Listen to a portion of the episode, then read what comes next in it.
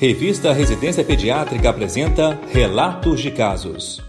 Vamos relatar hoje o caso de uma lactente de dois anos atendida em um serviço de emergência com história de febre, aumento do volume abdominal e vômitos iniciados quatro dias antes. Ao exame físico inicial, encontrava-se em bom estado geral Hipocorada, abdômen indolor, com fígado palpável a 4 centímetros do rebordo costal direito e baço a 2 centímetros do rebordo costal esquerdo. Foi então iniciada a investigação visando a hepatoesplenomegalia febril. Durante a investigação clínica, a radiografia de tórax revelou imagem sugestiva de eventração diafragmática e a ultrassonografia de abdômen e tórax mostrou que o rim esquerdo da paciente se encontrava no tórax, à esquerda do coração. A tomografia de tórax e abdômen indicava fígado e baço com dimensões discretamente aumentadas, presença de rim esquerdo intratorácico em íntimo contato com átrio e ventrículo esquerdo rim com forma, volume e contorno regulares. Como houve dificuldade para elucidar se a ectopia renal seria secundária à falha diafragmática ou apenas à eventração, foi requisitada uma ressonância nuclear magnética do tórax para melhor análise. Esta esclareceu eventração da porção posterior da hemicúpula diafragmática esquerda, determinando a telectasia parcial compressiva da base pulmonar adjacente. Rim esquerdo ectópico em topografia da transição tóraco-abdominal esquerda.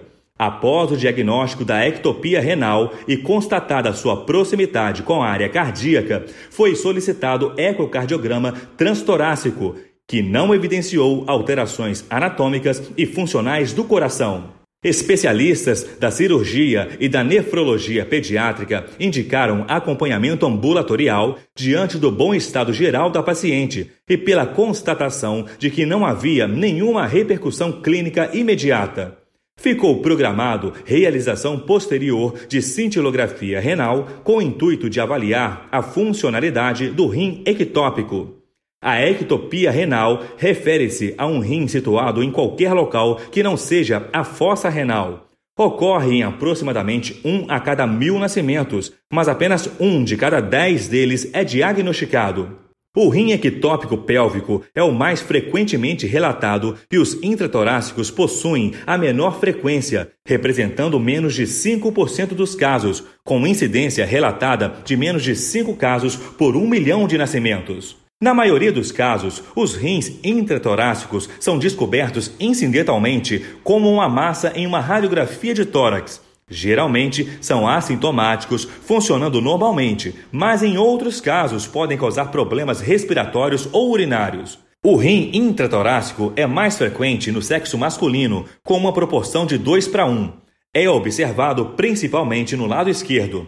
O diagnóstico de ectopia renal intratorácica ainda é um desafio. Anteriormente, a urografia excretora era o exame de imagem de escolha, mas atualmente foi superada pela tomografia computadorizada e pela ultrassonografia. Após o diagnóstico da ectopia, a cintilografia renal deve ser realizada para avaliar a função renal com maior precisão. Embora a literatura inicial tenha recomendado um tratamento agressivo, a maioria dos casos de rim intratorácico não necessita de abordagem cirúrgica, fazendo com que sejam adotadas condutas cada vez mais conservadoras. O tratamento cirúrgico em pediatria é reservado para casos em que há associação com hérnia intestinal ou comprometimento respiratório. É importante a leitura completa do texto, pois há detalhes importantes sobre as alterações visualizadas na ressonância magnética. Aproveite e discuta o artigo com seus colegas. No campo de busca do site da revista Residência Pediátrica, digite a palavra-chave RIM. Boa leitura! Esse foi o podcast Relatos de Casos da revista Residência Pediátrica. Realização Sociedade Brasileira de Pediatria.